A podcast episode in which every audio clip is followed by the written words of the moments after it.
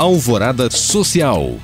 Escapar da violência doméstica é um desafio para muitas mulheres. Dentre os vários obstáculos, a dependência financeira é uma das principais barreiras para se livrar do agressor. É nesse contexto que surge o projeto A Vez Delas, voltado à criação de um banco de empregos para vítimas de violência no próprio lar.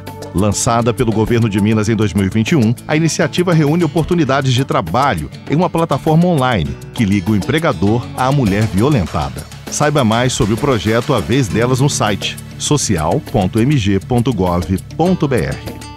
Sorrir é um dos maiores prazeres da vida, mas nem todos têm acesso a um tratamento odontológico de qualidade. Para ajudar pessoas a colocar o sorriso em dia, o Serviço Social do Comércio oferece o Odontosesc. Realizado desde 2011, o projeto itinerante atende gratuitamente pacientes que estão em listas de espera para o tratamento bucal.